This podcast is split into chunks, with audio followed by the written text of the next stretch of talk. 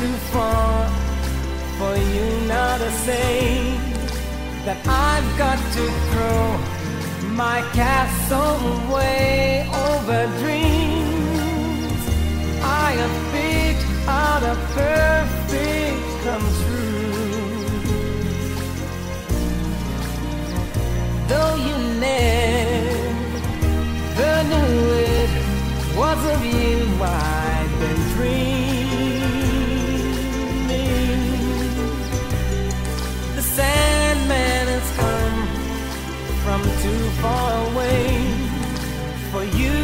say come back some other day. And though you don't believe that they do they do come true. For did my dreams come true when I looked at you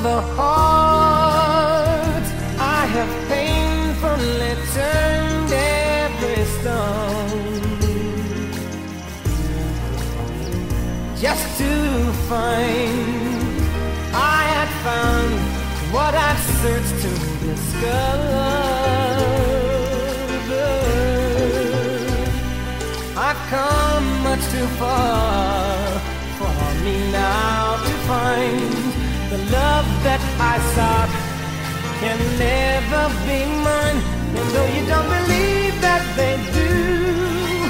they do come true. For did my dreams come true when I looked at you? And maybe too if you would believe, you too might be overjoyed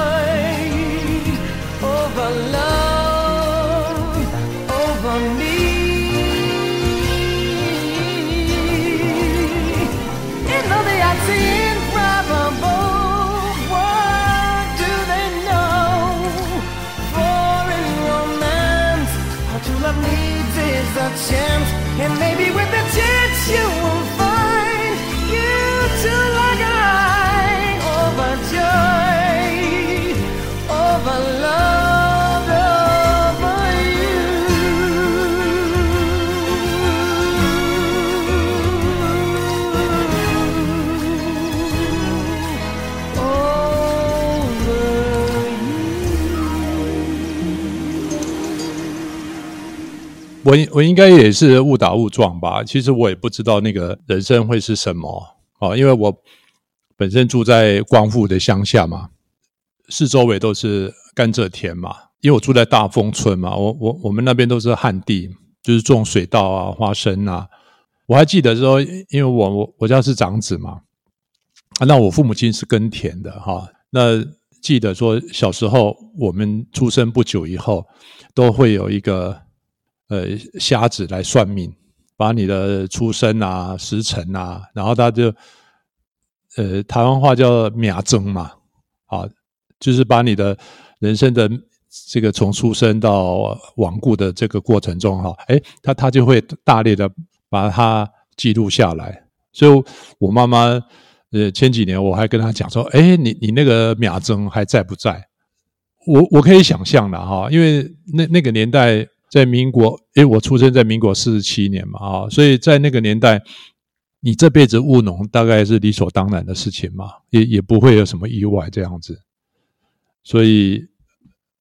没有想太多，不是没有想到，根本就没办法去想。我就是一个农家的出身的一个人，国小毕业，然后就读国中了嘛，啊，那我我读的是护延国中啊，因为那时候大量的就是国民中学嘛，哈。义务义务教育啊，所以一下子大量的有很多的学生成立很多的学校嘛，所以我们的老师大部分都是专科学校毕业的，所以我们大概大概就是在在甘蔗田、在旱地、在水田长大的人，其实就搭火车一样，你你你的火车开到那边，我们就到那边，我们没有什么想法，就在那个环境这样，那跟画画也谈不到什么关系，因为我们在国中的时候，我借学校有写生比赛嘛，我大概就是。大概参加就会得得到奖的一个人，可是这个跟未来也没办法去想象，因为我们不知道可以想象未来是什么，完全都不知道。那我确实在那个时候确实是喜欢画画的，哎，然后就可是呃后来我就国中就毕业了嘛，哈，那因为我班上同学大概都很多人去考花中啊、花女啊，哈，那我当时就选择读化工。那读化工的原因就是说很简单，就是将来有一份工作嘛。因为我爸爸以前就一直跟我们讲，因为我们家是务农，所以他以前就跟我们讲说，以后啊到公司上班，然后你们就有假日。那因为我们我们务农就是一年三百五六十五天，大概除了过年、除夕、初一啊，顶多初二还放假，其他我们都是在田里面度过的嘛。所以他以前就是希望我们说。你们到公司上班啊，你们假日就要放假这样子。他他的想法就是这样，所以我所以我就念的职业学校。啊，职业学校最主要原因，当时我们的花莲高工跟那个台湾造船公司哈建教合作，也也就是说，我将来就是一个造船的一个技术人员，而且念书是公费的，还有一六百块的零用钱。那是民国六十三年。因为我们在花莲高工，他他是第一届招收那个叫冷作科，冷冻的冷嘛，啊，作业的作这样的。那那其实那个是造船呐，就他主最主要是讲造船，不是讲冷冻这这个这个工程。他是第一届，那所以学校也没有任何可以实习的地方，所以我们在三年的时间的一半的时间呢，就在花莲高工啊，把所有的课程呢，啊，就全部把它上完。那接下来。的一半的时间呢，那我们就到基隆造船厂来当一个实习生，这样子，在那个造船厂工作了，就是我一去我就发现到，哎，跟我想象中有很大的差距，因为因为我想说，第一个我们是花莲高工的嘛，然后特别特别栽培我们的哈，所以他应该我们的工作上比较会像像是管理阶层之类的啊，那可是后来我我发现不是，我我好像就跟其他的。在现场工作的工人一样，就跟跟着他们去做一些钢板的切割啊、电焊啊。因为那时候我们刚去的时候，二月份刚去基隆的，过完年个哇，天天下雨。然后我们因为我们在和平岛嘛，基隆的和平岛，刚好在整修马路啊，到处都泥泞啊，哈，就是说那个环境很糟糕哈，一直下雨，然后在工工厂不断的有钢板的。呃，敲打啦，或者电焊啦，或者是空气不是很好啊，噪音之类的，所以我我就会想说，到六十五岁退休，哎，这个是我想要过的吗？夏天的时候很热嘛，那我们不可能穿短袖的，在工厂里面不可能穿，到船舱里面不可能穿短袖，我们都穿很厚的衣服，因为在焊接的时候或者切割的时候都有那个呃火花、焊渣会喷到你的身体啊，所以你预防被烫到烫伤。然后我们的鞋子是安全鞋，里面是有钢板的，就预防你被被压到或者踢到钢板之类的。所以你看夏天它就会很热嘛，你你可以想象那个温度，我没有实际量过了，那个温度大概至少七十度以上吧。那实习一年半，很快的就不久就当兵了啊！当兵后我就一下子就呃抽签就抽到金门嘛，啊啊金门就待了二十个月。我在金门在在指挥所。我们在位置是在那个呃莒光楼附近，那个我们那个单位是那个指挥八英村的那个炮。我在指挥所接战情电话啦，他也他有一个很大很大的金门跟大陆附近的岛屿的一个地图嘛，所以他有一个很大很大的桌子。哎，可是我那时候在金门就假日出去到金门的金城嘛。然后书店翻一翻，哎，有一些画画的书啊。像我们部队里面又又会有一些需要画壁报，哎，我我就兴起我对画画的兴趣，所以我就去临摹那个当时的军中的刊物，或者到到金城去买的一些画竹子啊、画山的基本的画的方式。后来的在金门四个月的时间，我就常常在晚上的时间啊值班的时候就画画这样子。其实我退伍以后，我还是要回到那个那个造船厂嘛。其实我也是百般不愿意要回到造船厂，因为我知道回到造船厂的结果跟我当兵前的结果是一样的啊。那可是你好像也也无能为力，能改变什么啊？所以我就。那时候就是有一种莫名其妙的，就是也不知道干嘛这样子哈。那后来我就后来就认识了女朋友嘛，啊，然后就交往一段时间了哈，交往大概有一年的时间吧。那我也我也到我女朋友家去，等于说这应该我会到女朋友家，表示女方她是可以接纳我的，我到他们家嘛。可是有一次，他的父亲就是说要到到基隆来看我啊，感觉有点奇怪，因为我一个人有什么好看的？我也到过你家，我我摆明的就是我住的房子是一个房间嘛，一一条棉被，一个枕头嘛，一一个桌子嘛，这有什么好看的？大概我我就意会出来，这这个不久以后，我跟女朋友就跟他联络，哎，其实他就不太就不接电话嘛，啊。然后好不容易约他出来的时候，他就跟我讲说：“好吧，就那个带很很勉强嘛，哦，那那种感觉上就好像，嗯，现现在的这种天气有一点冷这样子。”他就跟我讲：“你喜欢画画，那你为什么不考当时就国立艺专嘛，美工科啊？”他说：“你为什么不考？你喜欢画画，为什么不考国立艺专美工科这样子？”哎，我当时一听了，我就吓一跳。哎呀！有美工科啊，啊，那至少跟美术比较接近嘛。当时就有一个很深刻的想法，那我为什么不做自己喜欢做的事情？啊，然后我经过，我我当时也没有请假了，我经过大概一年的时间，我也没有辞职，所以我就在呃利用假日，假日就是礼拜礼拜三的下午啊，礼拜天到台湾师大的对面有一个补习班。啊，去补习画画这样子，啊，其他的书就自己看。那这个这段时间，我跟我的那个女朋友就完全中断，没有联络了。因为我那时候我有尝试，我有尝试去跟她联络。其实她她不接电话，因为当时都是电话，她不接电话，她不接接电话。好，那我反而就是重启我开始走上另一条人生的不一样的道路。那事实上，我那时候要准备大学考试的时候，其实。我并不知道大学美术系要考些什么，其实我都不知道。那学画画对我来讲也是一个一个算是一个一个过程吧，因为因为我对画画的了解就是说，哎，在铅笔铅笔在桌上在桌上画一张画之类的，哎，可是我没有想到到补习班画画是那个板子是竖起来的，然后他们手上拿的那个是炭笔，这个都这都不是我知道的。然后在这个过程中有很多的挫折啦，因为挫折就是我根本一下子想要去学到那么那么快速的去学石膏像是很困难的。我在发现到我在那个补习班的教室里面的画画的都是学生，就是高中生，他们准备要考考大学美术系的啊，他们可能有些是高一、高二、高三都有，那没有一个人像我那时候已经二十五岁了。没有一个像二十五，而且我那时候的样子跟我现在其实没有差太多。我们就是一个农夫农夫的家庭，所以也没有差太多。所以我就感觉到一下子我，我这个一个农夫的一个人，马上要进到那一个跟那一群小伙子他们在一起的时候，我就发现到那那个学画不是那么快就可以马上就进到一个状况。所以我一段时间呢，就处在那边不知道该怎么办。然后可是。可是我我也告诉我自己说，我不能离开。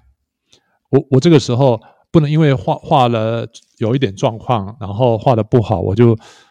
离开我的位置。啊，那我我心里就想说，我离开位置，我大概就不会再回来了。因为我发现到画画不是那么简单的事情。我要把我自己画画的决心哈，就从坐在那个椅子下，坐在椅子上，我不要离开我的椅子。因为我觉得那个椅子就是我的位置，我不能离开它，我离开它我就会放弃，我好像要把那个椅子是属于我的，我把它坐住一样，不要让它跑掉。大概有半年的时间，才慢慢的稍微有一种，呃，稍微好一点，就条件慢慢稍微好一点，是这样子。嘿，我们家因为我是长子嘛，哈，所以我的父母亲他没有抱着什么样的态度啦，他觉得你觉得你你好了就好了，你觉得你可以就可以的。事实上，我那时候已经二十五岁，其实对很多人来讲，可能是一个适婚年龄了，啊，呃。好像很多人生的定数，在所以我那个时候的年纪的的时候，大概那个二十五岁人生应该是定下来的年纪的，甚至你结婚了，应该有家庭的时候嘛。所以我父母亲，我的印象中好像他们也没有得到他们所谓的鼓励，什么都没有。因为呃，可能我读大学，他可能还要支出很多的钱，我我那个钱可能还要去借之类的，所以我没有得到他们的一种。所谓的鼓励，呃，有我大概只有我自己做我自己吧，因为我那时候我不会想到说有没有人鼓励你，就像我们现在在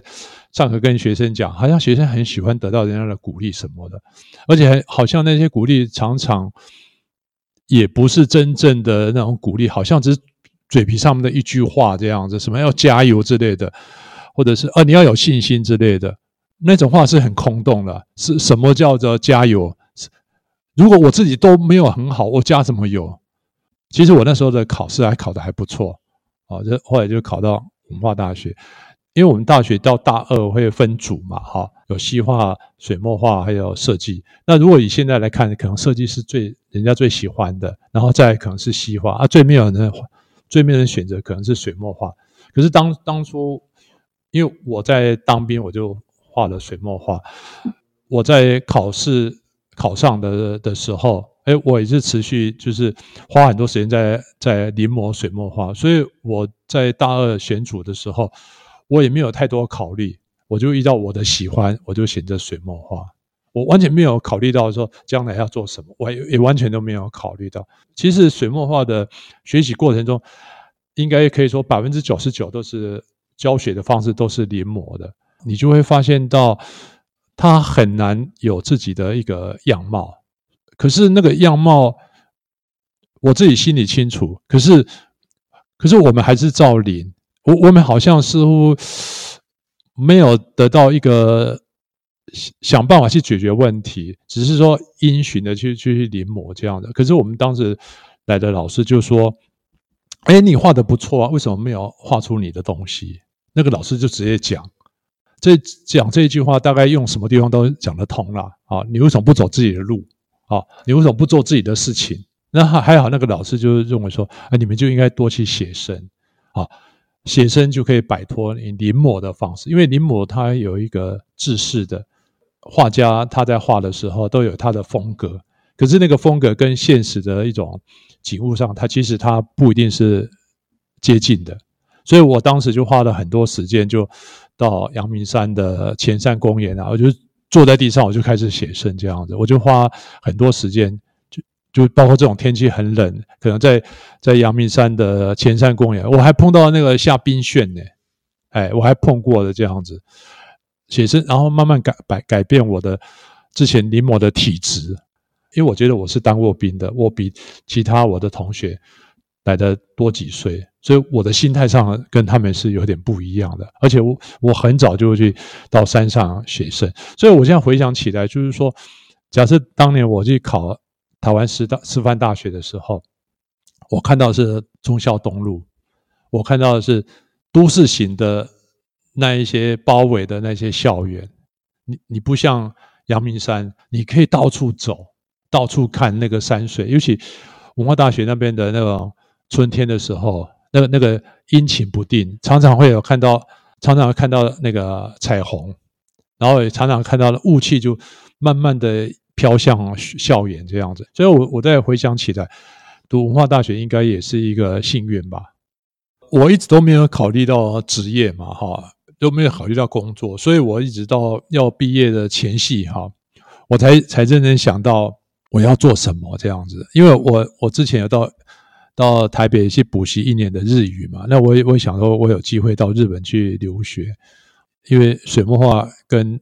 东方文化比较浓的日本有一些渊源嘛，哈。那后来想一想，呃，我那时候已经是三十岁了，哈。然后，那我自认为那时候画画，我已经进入到有所谓有自己的风格的一个阶段了。那我认为说，我应该再画个几年以后，让自己的绘画更好以后，然后再看。那因为我要让自己的绘画能够延续下来，就是可以持续画画嘛。所以我的我只能去在桃园教书这样子。其实，呃，画画在台湾当职业画家其实是非常困难的，真的非常困难。因为台台湾是一个算是个岛屿的一一一个国家嘛，它的市场的需求其实是非常非常少的。你如果看了哈，如果台湾也你看到台湾有所谓台湾意识会是什么时代？那是应该解严的时候啊。所以在一九一九九零年的那个前后的时候，很多的画家，他们他们本身就有比较好的一些学识涵养，他们就会想到说，我是台湾人，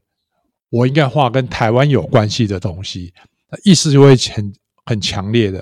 哦。所以你当时当时的北美馆啊，很多地方的画家，他们就因为解严了嘛，所以你的绘画里面也可以批评当时的执政者。就是统治者嘛，蒋介石啊、蒋经国之类，或者邓小平，你都你都可以直接在画面上画一个图像，画的很大的图像，直接批评他们。那时候的很多收藏家有意识到我们的台湾的时代来临了，所以很多收藏家他们会收藏。哎，那慢慢的日据时代的画家的他们他们的收藏的价格已经到一个位置以后，哎，他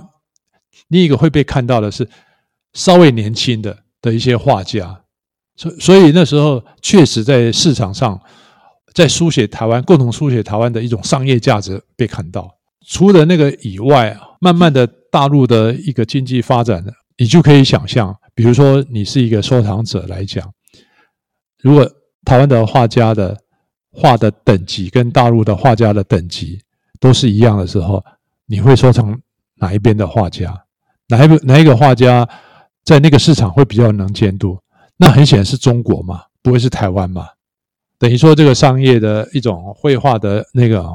利益啊，是非常非常的庞大的，这很难想象的。那相对台湾的这个大环境呢，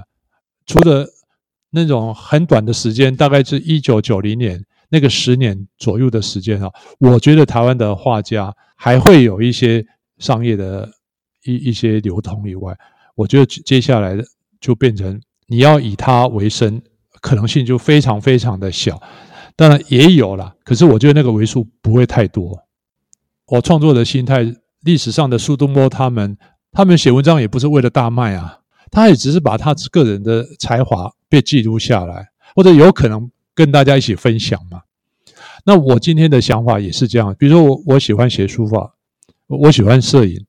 我喜欢画画，那我自认为我自己这方面还做得不错。可是，我与其要让别人喜欢你，那我觉得作为现代人，我觉得太辛苦了。那不如我就做我自己就好了。反正在这个教书的这个工作的这个行业里面，我也不愁那个经济来源嘛。那因为我在在桃园就待了六年嘛，哈，呃，我我的绘画就延续在大学的一种绘画的一种。风格啊，格调啊，就就延续下来。然后那那时候期间就就我就申请了北美馆嘛哈的个展，跟那个台湾省立美术馆的个展，我就这两边我都申请。我第一次申请就全部通过了了哈，所以我就第一次个展就是北美馆。然后后来他们也收藏我的作品这样子哈。我觉得在桃园待了六年，可是我发现到那个大环境在就是。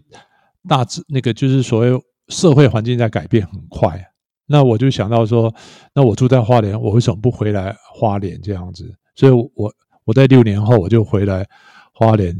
花莲女中的美术班。那我回想，我印象很清楚，当初在国中二年级的时候，我们在公益教室哈，不知道那个公益老师哈就摆了大概有三三四张的石膏像的画摆在地上。呃，后来他也没有告诉我们那个石膏像到底是怎么回事。那我们乡下也比较腼腆，也没有去问他说这个是什么话这样子。可是我印象很很深刻。那我今天在教书的过程中，哈，我有一个比较大的感想，就是说，因为我呃学美术一路走过来啊，其实我没有所谓的贵人，我也没有碰到所谓的可以启蒙我的、开发我的人，其实都没有。其实我都是一路走过来，自己呃不断的创作，去思考很多的东西。你如果以创作这两个字来讲，其实。什么叫创作？是某种是否定过去的才叫创作嘛？创作某种定义上面，它是对很多东西的反叛跟呃一种否定才叫创作嘛。那所以创作给我带给我很多很丰富的生活的一种一种改变。因为我们在学校的这个教育的过程中啊，你会发现到很容易发现到有一点，就是说我们的教育是教。同一价值的东西，因为我们的学习是要客观评量，我们几乎没有申论题，因为申论题很难去批阅，很难去改那个成绩，所以我们的教育就告诉我们什么是对的，什么是不对的，我们的价值也就在那个客观的评量，就是那个分数，成为我们的一种一贯的价值，所以我们的创作刚好是相反。我们的创作就是要在这一些统一价值里面求异，而不是求同嘛。所以我就会把这些创作的观念呢，哈，就会带给学生。上这个班第一节课，我就会把我写写的书法就贴在黑板上，我就会贴好几张贴在黑板上。可能平常我写的啊，也有写错字的，也有很随性的写的，啊，有字有大有小的。什么我都可能就贴在黑板上。那学生在看这个书法的时候，他们常常不知所以然来，他们也不知道怎么看。我要给他们想法，就是哦，原来写书法不是追求功能性的书法。所以很多人在在看那个书法的，在学生在看书法的时候，他们就会想啊，你你的字很乱啊之类的东西。可是我不以为然，我要告诉你，书法不是只有一种功能而已。它是应该属于个人意志的一种美感的体现。比如说，你当你在画一一根线条的时候，每个人都很容易画嘛。可是那根线条对过去的书法家来讲，他们可能是累积人生很多种不同的美感所写出来的的线条，否则他们的线条就没有个性了。所以那个那个那个线条的个性呢，我希望触发学生，当你们在做。学校学习的这种统一的价值观的时候，你一定要想办法找出属于你的东西，否则你的价值就不存在了。我们在花莲女中来讲，女子学校，你看我们上的国文课的，你注意看，百分之九十都是男生嘛，唐诗、宋词啊，除了李清照极少数以外的，都是男生写的，对不对？所以。你看，我们在在男生的写的那个诗词里面，我们所写的文章，我们是不是都无形中被感染，所以男性化的角度了？比如说，我们男生在画模特的时候，我们会有一定的角度。我觉得什么是最美的？好，比如说他的臀部啊，他的胸部啊，他什么他的颈子最美，我们称为最最性感的地方。可是女生在画他的时候，他也跟我们男生这样子在画模特的时候，我觉得他就没有丝毫没有由他女性的角度去看模特，他只是在画，所以男性的角度的模特，不要陷入在那个所所有东西都在男性的角度的一种视角里面。那我是我在花店里中，我我想要做的，我可以做的事情，也最主要是我希望他们能够去发掘到。他们自己存在的价值，而不是在同一价值里面那个漩涡里面去竞争，然后你输人家，你可能就抬不起头来。我觉得每一个人都可以活出他自己的一种生命的一种特色嘛，就像我写书法一样，我不我不需要追求你的认同。可是你有人会问说，你不需要追求别别人，因为我们他们写字都会追求别人认同嘛，就是哎，你写的漂亮啊，你你怎么去表达你自己呀？可是我不那么想，因为。我有我的学识的涵养，我有我相当程度的自信心，我可以告诉你，这些东西不是那么容易的。我希望我的学生可以不要像我当年的我都没有碰到可以有一种启发者或启蒙者，但无可无可否认的哈，在我们学这种教育教育一直过来的哈，其实要让学生真的听得懂，其实也很困难。其实这个我也知道，可是我我觉得不管怎么样，我可以让学生曾经听过有人这么讲。曾经告诉我这么这么一回事，我觉得他也许会发现到他自己的价值。那有一年我我已经是在当老师了哈，我在台北市台北市有一个画以前我画画的补习班，我我去去画画的补习班去，然后有一个学生有一个女生长得很漂亮，穿了白色的衣服，我我都不敢正眼看她，诶，她竟然叫我老师，她说她她到那个。呃，俄罗斯学电影，他说：“哦，当初你在花莲女中的时候，你常常拿你的摄影跟我们分享啊，所以多多少少也影响到他去俄罗斯去学那个电影。我我听了这一句话，我其实我也蛮感动的。有还是有一些学生啊，就是后后来让我得知，或者都也我也蛮动容的。像有一个学生后来读台湾师大美术系嘛，哈，然后说他。”因为我在学校授课都是水墨画，呃，书法嘛，哈，这个质疑我常常会讲一些观念嘛，哈，比如说学生画的竹子，画兰花画的再好，我就会问他，你对他有感觉吗？你的感觉是来自于古人赋予他的一种内容跟思想吗？根本就没有属于你的感觉嘛，所以你画的再好没有用啊，你你再好的也不过是。你是活在过去人的某种对竹子的一种看法，对牡丹花一种看法。你的角度应该回到说，哎，也许是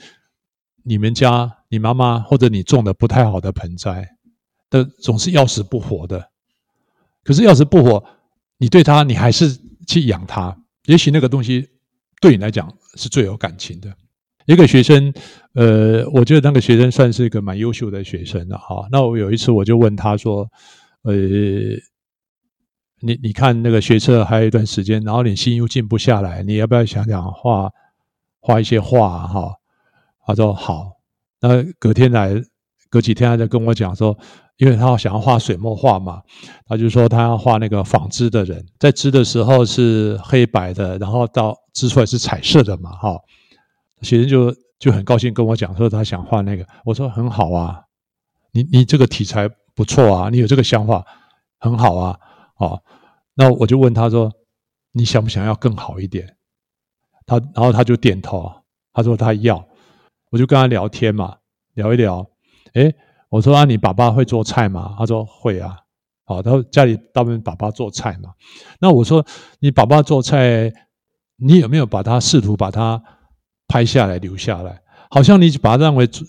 爸爸做菜好像理所当然的嘛，就把菜做好，大家吃一吃。我洗碗就这样子，好像就理所当然的事情了。后来我说：“说你可不可以从你爸爸做菜的这件事情去着手去创作这样子？”因为学生他一时也没有头绪嘛，我就我就跟他讲说：“哎，你没有想到，哎，你爸爸做做出菜出来的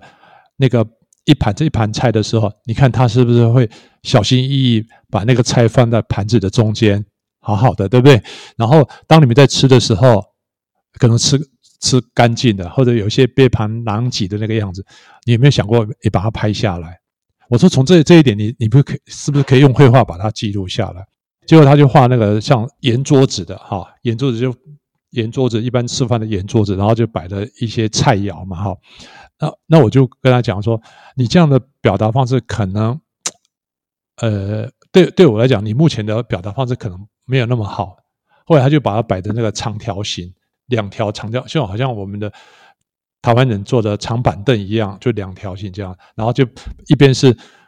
爸爸炒好的菜，一边是吃完的菜，这样子有一种对照。然后后来那张画就参加花莲花莲县的地方美展，就得到第一名。哎，就是说，呃，你看水墨画可以贴近你的生活，去记录你的生活，然后记录的你爸爸他对家的一种。一种付出啊，这是一个。那第二个就是说，我我说你要不要尝试也画画水彩这样子？第二天就跟我讲说，哎，老师，我想画我们家的车库。我说也不错啊，啊，我还是一样，你要不要更好一点？他说好，我要更好一点。那我就我就跟他讲说，哎，你你会不会觉得风景是没有表情的？就是你看风景有看到很多的像喜怒哀乐，你不容易看得到啊。好，所以你画你家车库，也就是车库而已嘛。你不要画画你的父母亲，因为我觉得你爸爸年纪跟我相符，你会你会像我自己在家里。看看电视，啊，然后吃饱饭看看电视，我就哎可能就眼睛就会掉下来，就会小睡一下子。我在想，我在想，我相信你爸爸应该也是跟我差不多啊，工作一整天累了，然后坐那边可能就是发呆啊，然后就不小心睡着啊，然后又醒过来之类的，然后那个身体的那个肢体是瘫在沙发上面的。他说他爸爸也就这样子，很疲惫的中年男子。这个东西你觉得他适合入画吗？不适合入画吗？不好看呐、也看不出爸爸的伟大，也看不出我们美的那个部分，全部看不出来嘛。这个岂不是最真实的？画画不是要画最真实是什么？每家的全家的的一种故事应该都不一样。可是当我们拍全家福照片的时候，为什么它只有一个风格？每个人都一样。很多事情当也许我们当是理所当然的，可是当我们记录我们看到父母亲从年轻的时候到现在，可能为了工作啊，为了三餐，他回到家是那么疲惫的时候，那个瘫在那个沙发上面的时候，那个样子。哦，那个学生就他他后来就就在我说你拍照片的时候不要让父母亲知道啊，就是他就拍了爸爸妈妈这样子，然后他就画了。就是两张很大张的纸张，就全开的很大张的两张的纸张，一边是画爸爸，一画一边是画妈妈。那这两张是拼在一起的。然后的那个学生就就在我们版画教室画嘛。我说你去画啊，因为那个照片我看过嘛，哈，你去画。然后你你构画好以后，构图好以后，你再叫我下去看。然后我看了以后，发现到哎，他有画面有些问题，因为。因为他他要拍他爸爸的时候，他有时候他拍的距离太近了，所以他的越靠照相机的地方，他会变形嘛，会变形嘛。所以我那时候就叫他去修调，稍微修正一下这一些画面上的一个要素。哎，结果他爸爸是画的瘫软在沙发上面，啊，妈妈是他妈妈画的，他是画蓝色来画蓝色调来画，然后妈妈是个看起来那个身体是比较僵硬僵直的，他说妈妈是比较严谨的。你看那张画多好，妈妈是一个严肃严谨的、讲规矩的啊，所以那个样子就很端坐，好像做给人家看一样。然后爸爸呢，是是一个工作很疲惫的，就瘫坐在沙发里，埋在沙发里面的那个那个男人这样子。你看，我是用这种方式让学生去觉得艺术是应该是贴近人。所以每一个人用他的角度去看东西的时候，每一个人是不会一样的。所以我们画出来的画就不会回到画去梅兰竹菊。我们的绘画是在探讨生命是在我们眼皮底下，竟然是如此的沧桑，或者是这种这种沧桑，也许是那么快的刹那之间，它就过去了。我们却把记录的那一个片段，甜美不是坏事，可是甜美大概大部分只有一种表情。那我在学校，我我是尽量用我我有可能的时间跟学生去分享这些东西的。哎，那还有一个学生就是我们常在偶尔会在那个电视上看到的莫宰羊唱歌那个学生啊，那以前也是个美术班的学生。啊，那个学生也比较特别，因为那个学生，呃，本身并不是很喜欢画画啊，他他可是他对唱唱歌啊什么都有一些执着，可是对唱歌执着，其实并不太知道那个执着会持续多久，会是怎样。其实人是很难讲的，因为你没有离开校门。所以莫展阳他在学校的时候，哎，他有几次就也有听他创作的东西。那我我一口就否定他，我说这个不好，不好原因是什么？我就跟他讲，我说你你你只是把那个哈利波特的里面所有的人名地名，把英文改成中文而已，你觉得那是创作吗？所以你你唱的那一些那些嘻哈啦，这一些饶舌歌也好，你大部分的可能你只是把人家的英文讲成中文而已嘛。后来那个学生也是也蛮好玩的。他偶尔会来学校，他无非就是当初我跟他讲的一些像针一样去刺他的时候，对他取得帮助。我没有教他什么，可是我会告诉他嘛，你怎么样在你的这个人生道路上做得更像你自己吧。真正在我们现在的环境学习过程中，真正认真的学生少之又少，而且是做自己喜欢的人，真的是凤毛麟角。我们大部分的学习是。被拖着不得已要做这件事情的，大部分都是这样子，而不是出自于我喜欢，我愿意投大量的时间去去做这样的事情。退休会怎么样？完全都没有想过。那我因为我每天都是固定来学校上班嘛，上班我就写一小时的书法，然后时间上，因为我这段时间可能客户比较多，画画就比较少，要不然我我的。生活带给我很高的敏锐度，啊，就是看到什么东西我就可以画什么，看到什么东西就可以画什么。因为这些也就客户就太多了，所以我这些也就大概就是画画这部分就松掉了啊。呃，不过就是每天写书法了。疫情的关系嘛，所以我每天去爬美仑山，大概快六点就爬美仑山，大概走了七十分钟再回来。我出门大概都会照带照相机嘛，就带平板了。我我拍照片大部分都是用平板拍的。虽然走每天走同样的道路，可是每天给我的一些生活的一种发现也好，感受也好，其实每一天都不尽相同。所以我大概每次走过一趟以后，都算是一个很丰富的，讲好听就心灵之旅啦。我可能画了我喝茶的杯子，我可能画了无数次。可是每一次看杯子的感觉是不会一样的，哎，所以我我退休要做什么？其实我并没有想太多，也许吧，也许就天天一样，早上一早来就写书法，也许现在写一小时，也许在家里就写两小时吧，每天可以画画，画个几个小时吧，然后下午也许就可以散步啊，啊，乡乡间小路走走路啊，或者跑跑步啊，我大概就这样就可以了。像我最近在写那个《金刚经》嘛，哈，那我因为我《金刚经》那个本是唐朝的那个字帖嘛，哈，那我估计他如果要真正要写的话，如果一天写一小时的话，那我估计大概至少要写四十天才会写得完。很多人看我写《金刚经》，他很不习惯，就是说佛教的经典应该是写得端端正正的嘛，哈，我觉得那太痛苦的，也太没有感觉的。所以我要用我自己的感觉，我自己的当下的感受去写那个《金刚经》。也许里面《金刚经》会有一些是摇滚的，有一些是很平静的，有一些是缓慢的，有一些是急促的。那我不会去设想说要怎么去写，反正我我那天写是这么写的，写一写，一小时到了，我就不再写了。那下一次再写的时候。有下一次的写的那一种心态去写，因为我没有一个形，我没有一个固定的一个一个形的方式，我没有，所以从比较早期的书法或者绘画来讲，其实我的变化蛮大的。可是我的一种自觉、一种察觉力或者敏锐度，其实我应该是非常强烈的。我看到一个风景，一个窗外的风景，我可以看到就像一个电影的片段。我看到一个窗帘垂下来之后。是一种窥视，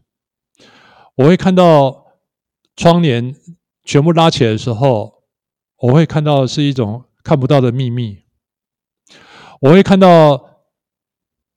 窗户外面的纱窗的时候，我会看到我们永远都看不清楚东西。我我们会看到窗户上面被打开的时候，我们看窗外的景色永远只是那么一小段而已，我们没有看到全部。那我讲的这一些东西，你就可以把它投射到我们的生活中，任何一切东西，不就是在那个窗帘、窗户，还有窗的那个墙跟外面的风景而已吗？所以我这去部落，在那个部落主在唱八部合音的时候，只要你起个音的时候，他们就会想办法，他唱的唱的那种音调就会和着你的你的那个调子，他会他会去抓那个音，他们每一个人都会抓那个音，那个音并不是固定的，而是他会随着你的音律去做他调整他的唱腔或者方式去表达。我我的方式大概也是这样子啊。我的生活经验大概也就是，呃，随时随地都可以这么做的，随地随性率性。可是当然，就像我们写书书法一样，我们在里面可以随便的写，随便的画。可是最后你要把它完成的时候，那个变成是一个功夫。就像说我们在学校打篮球一样，老师会教你如何上篮，如何投篮。请问一下，比赛有有人用这个方式吗？没有，因为你要画在无形中，比赛无形中，你如果去投篮，你如果得到那个分数，你如果随机应变，其实这个就是生活嘛，这个就是艺术，它一定要贴近你的生活，贴近你的想法，我觉得这个才有意义啊。